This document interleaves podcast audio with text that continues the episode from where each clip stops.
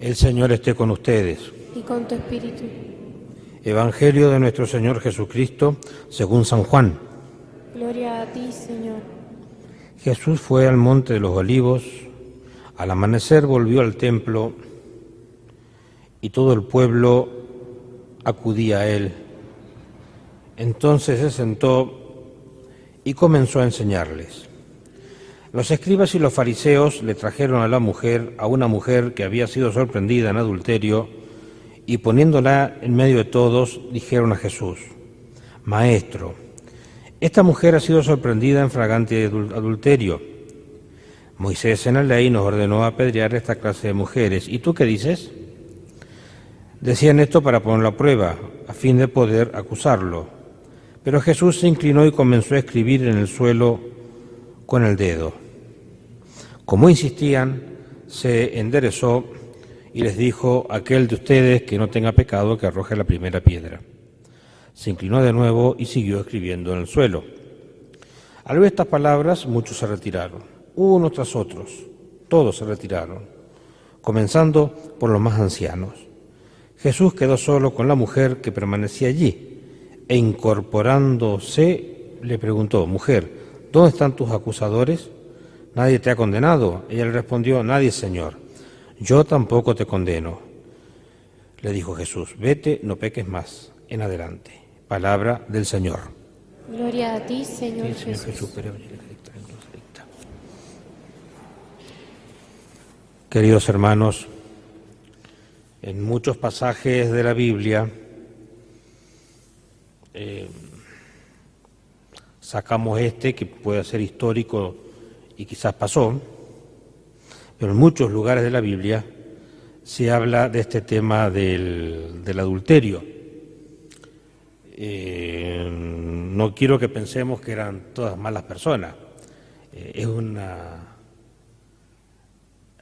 es una metáfora que, que usa mucho los autores de la Biblia para significar otra cosa, ¿no? que era el que dejaban plantado a Dios por otros dioses. De ahí que el rey David va a decir, esos dioses que son hechos por mano humana y tienen orejas y no oyen, nariz y no huelen, ojos, no ven, boca y no hablan. Entonces habían distintos tipos de dioses, ¿no es cierto? Entonces dejan al Dios verdadero y se van con estos dioses. Entonces la palabra que usan es esa, la prostitución, adulterio, etcétera, pero no es porque en realidad lo ejercían eh, físicamente, ¿no? Aclaremos esto, este, que es importante. Eh, este caso quizás fue cierto, pero tampoco les interesaba tanto este tema de lo que la mujer estaba haciendo. Por ahí algunos inclusive dicen que a lo mejor algunos de los que la habían eh, sorprendido estarían con ella. ¿M? Comentario. Pero eh, en realidad el cuide de la cuestión está en que querían eh, ponerlo a prueba a Jesús con el fin de acusarlo. ¿Tú qué dices? Esa es la pregunta que le hacen a Jesús. Entonces, si Jesús le dice que la tienen que apedrear, le van a decir dónde está tu misericordia, que proclamas. Y si le dice que no lo apedren, está infringiendo la ley de Moisés y correspondía también que lo apedrearan a él. Ojo, no era el tema de apedrearlo solamente, era matarlos a pedradas. No era que le tiran las piedras, bueno, al rato se levanta y se va, no. Había que matarlo, a los dos, o sea, a Jesús y a la mujer. Le buscaban la vuelta. Eh, en otro de los pasajes, que creo que lo leímos ayer, decía que no había llegado la hora de Jesús. En muchos textos aparece del Nuevo Testamento que le buscan la vuelta para arrestar a Jesús, condenarlo, hacer un juicio, matarlo, y Jesús pasa en medio de ellos, dice San Lucas en el capítulo 4, y siguió su camino porque no había llegado su hora. Su hora sería la Pascua. Eh, lo que sería la Semana Santa. Fíjense cómo comienza el Evangelio de hoy, que es curioso. La segunda frase, la tercera. Los escribas y los fariseos le trajeron a una mujer. Escribas y fariseos. ¿A qué le suena esto? Al domingo pasado, cuando leímos en San Lucas 15 la parábola del Padre Misericordioso del Hijo Pródigo. ¿Mm? También los mismos personajes, escriba y fariseo,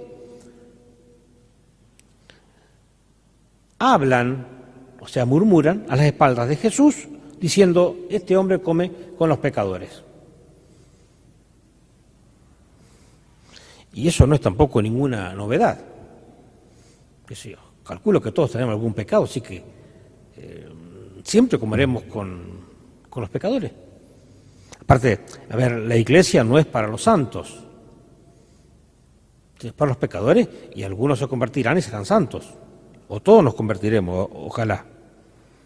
Entonces, el tema del Evangelio es el perdón y la conversión. No es tanto acentuar el pecado de esta pobre mujer, sino el perdón que le da Jesús y la conversión de ella. ¿Mm? Y un paralelo con la, con la, primera lectura que se va a leer el lunes en la misa del profeta Daniel, en el capítulo 13, ustedes habrán escuchado quizá el caso del juicio de la casta Susana, ¿Mm? esa mujer buena, que este, la calumnian y la van a matar también a pedradas, porque la ley de Moisés decía eso. ¿Mm? Y el, este joven profeta, Daniel, le dice que, que, no, que está mal lo que están haciendo y que él no, él no va a ser cómplice de eso. Entonces habían dos jueces, la, de vuelta a la misma historia, dos jueces que querían adulterar con ella y entonces eh, le inventan la, la farsa y la condenan.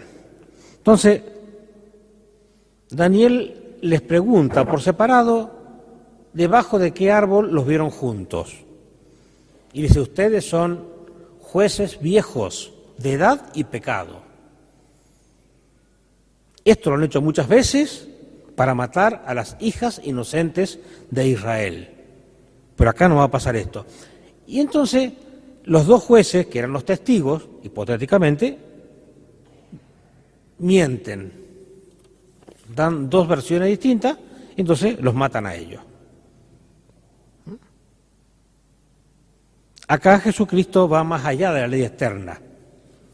No va a preguntar debajo de qué árbol sino los vieron, sino qué vieron en el corazón de la mujer y de los estos hombres que la acusan. Recordemos que cuando Jesús le preguntan por el tema del divorcio, ¿por qué Moisés lo permitió? Por la dureza del corazón de ustedes. Y el Salmo 90 dice, ojalá, 94, perdón, dice, ojalá ustedes hoy escuchen la voz del Señor, no endurezcan su corazón. ¿Y a qué viene esto? a que cuando baja del Monte Santo Moisés con las piedras, eh, escritas, ¿no es cierto?, los, los diez mandamientos, eran piedras. ¿Y quién escribió? ¿Qué dice la Escritura? El dedo de Dios las escribió sobre piedra. ¿Qué hace Jesús acá para, para perdonar a la mujer? Escribe sobre tierra. Porque es el Hijo de Dios encarnado. Y de la tierra se puede producir algo, de la piedra no. No puedo plantar en una piedra, en la tierra sí. ¿Qué es lo que escribió Jesús ahí? No lo dice. Algunos comentan que escribió los nombres de, los hombres que habían estado con la mujer. Otros piensan que estaba escribiendo la absolución de la mujer. Otros que era como que estaba teniendo paciencia a ver, a ver en qué terminaba esta cuestión con estos personajes. Que a toda costa querían en realidad matarlo a él, no, no tanto a la mujer, de paso hacia la mujer pero era con él la cosa. Y se van desde los más viejos, igual que en la casta Susana, los más viejos, hasta los más jóvenes, porque los más viejos tenemos más experiencia y podemos tener más pecados. Y ahí, ¿no es cierto?, este, se empiezan a ir dejando las piedras a un lado y ese día se salvó una mujer inocente, en los dos casos, de la casta Susana y de esta mujer. Y Jesús le dice, ¿dónde están los que te acusan? No están. ¿Quién te condena? Nadie. Yo tampoco. Vete y no peques más en adelante. No le dice Jesús, está bien lo que hiciste, ni tampoco le dice nada. No, no, no. Le está diciendo algo. ¿Mm? Vete y no peques más. A otros les va a decir, vete, tu fe está sanado, tus pecados están perdonados, etcétera, etcétera, etcétera. Entonces, este Jesús es muy importante. Lo vamos a ver con mucha devoción, la vivencia de, la Semana Santa, como todos los años, pero fíjense eh, a lo que apunta eh, San Pablo y a lo que apunta la primera lectura del profeta Isaías. ¿no? Porque estamos hablando del perdón. El perdón. ¿Y qué pasa cuando uno lo perdona? Y a veces decimos, Padre, yo salí, lo comentaba días pasados, yo salí de confesarme igual que entré. Me sigo acordando de lo mismo. Me sigo acordando de pecados de hace 30 años, de pecados de mi juventud. Y lo dice acá el profeta Isaías, no se acuerden de las cosas pasadas, no piensen, no piensen en las cosas antiguas. Yo estoy por hacer algo nuevo. Ya está germinando, ¿no se dan cuenta? Sí, pondré un camino en el desierto y ríos en la estepa.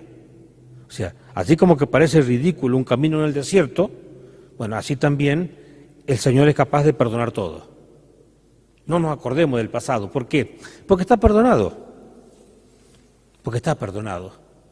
¿Mm? Entonces, este Señor que es tan importante para mí, que me perdona todo, y que escribe, ¿no?, sobre piedra, sobre tierra, dice San Pablo, todo es pérdida para mí, comparado con la excelencia del conocimiento de Cristo, mi Señor. Todo es pérdida. Una desventaja. ¿Y cómo sería este conocimiento que yo tengo que tener de Jesús? Agarro un libro de teología dogmática y lo leo. Sí, pero es un conocimiento intelectual. Se refiere a la experiencia que yo debo tener con Jesús. De aquella que en el capítulo 1 de San Juan, cuando los discípulos de Juan Bautista lo siguen a Jesús y le preguntan, ¿dónde viven maestros? Él le dice, vengan y lo verán y se quedan toda esa tarde con él.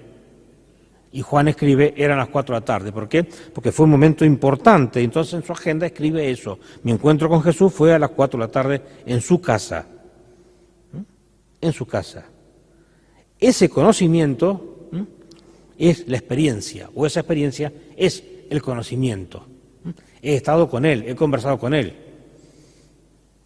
en la época en que tomábamos mate juntos, eh, si tomaran allí, había dicho, tomé mate con Jesús, ¿cierto? O tomé un licor con Jesús, o un vino, o comimos algo con Jesús, tuve una, experiencia, o charlamos de algo, me resolvió un problema. Pero ahí era cara a cara en la historia. Pero ahora San Pablo eh, lo cuenta de su experiencia mística, porque ya Jesús estaba en el cielo cuando se le aparece en Damasco y se convierte de Saulo en Pablo. Todo me parece una desventaja comparado con el inapreciable conocimiento de Cristo Jesús. Yo conozco a Jesús. Todo lo demás no me sirve. Me sirve para como un sostenimiento de algo que me hace falta, como los bancos para que se sienten ustedes, el agua para tomarla, eh, la casa para que no tengamos frío. Pero al lado de Jesús, todas aquellas cosas que yo emprenda, donde yo me sienta eh, el rey y señor de la cuestión, no, no, no, no. Es inapreciable comparado con esa experiencia que tengo de Jesús. Por Jesús, dice San Pablo, He sacrificado todas las cosas. ¿Se acuerdan la parábola en el Evangelio de San Mateo de aquel señor que se dedicaba a buscar tesoros? Encuentra uno de gran valor, va y vende todo lo que tiene, lo, lo entierra el tesoro, va y vende todo lo que tiene y compra allí el campo con el tesoro adentro. ¿Mm? Entonces, por él he sacrificado todas las cosas a las que considero como desperdicio con tal de ganar a Cristo y estar unidos a Él. ¿no? no es que sea un desperdicio, ¿no? pero significa, como, como quiero decir, al lado de Jesús esto es, pequeño, es insignificante. ¿no? El fútbol es lindo, a mí me gusta, pero lo de Jesús es insignificante. ¿Mm? Un auto sirve, es lindo, pero lo de Jesús es insignificante. Simplemente porque Jesús es verdadero Dios y verdadero hombre. Cualquier auto al lado de cualquier hombre es insignificante. Cuanto más de Jesús, que es verdadero Dios y verdadero hombre. Así podré conocerlo a Él y conocer el poder de su resurrección. Porque no es simplemente el tema estuve con Jesús, sino que acá habla, es su Pascua. Esa es la parte esencial de toda la teología, que Jesús murió y resucitó por nosotros, su Pascua. Conocer el poder de su resurrección y participar de sus sufrimientos hasta hacerme semejante a Él en la muerte, a fin de llegar, si es posible, yo también a la resurrección de entre los muertos. La fe en que vamos a resucitar. Bien, entonces dice, olvidándome del camino que he recorrido, me lanzo hacia adelante, lo que decía Isaías, no me acuerdo más de lo que pasó. ¿Mm? Ahora pongo toda mi esperanza en lo que viene, en lo que viene, y confiar en el Señor. Que esto nos ayude, nos enseñe a, obtener paz en el corazón y hacer una opción por el Señor, que yo sé que cuesta porque es una cuestión de fe, pero nosotros tenemos esa fe. Más los que estamos confirmados, el Señor nos ha confirmado esa fe. Que así sea.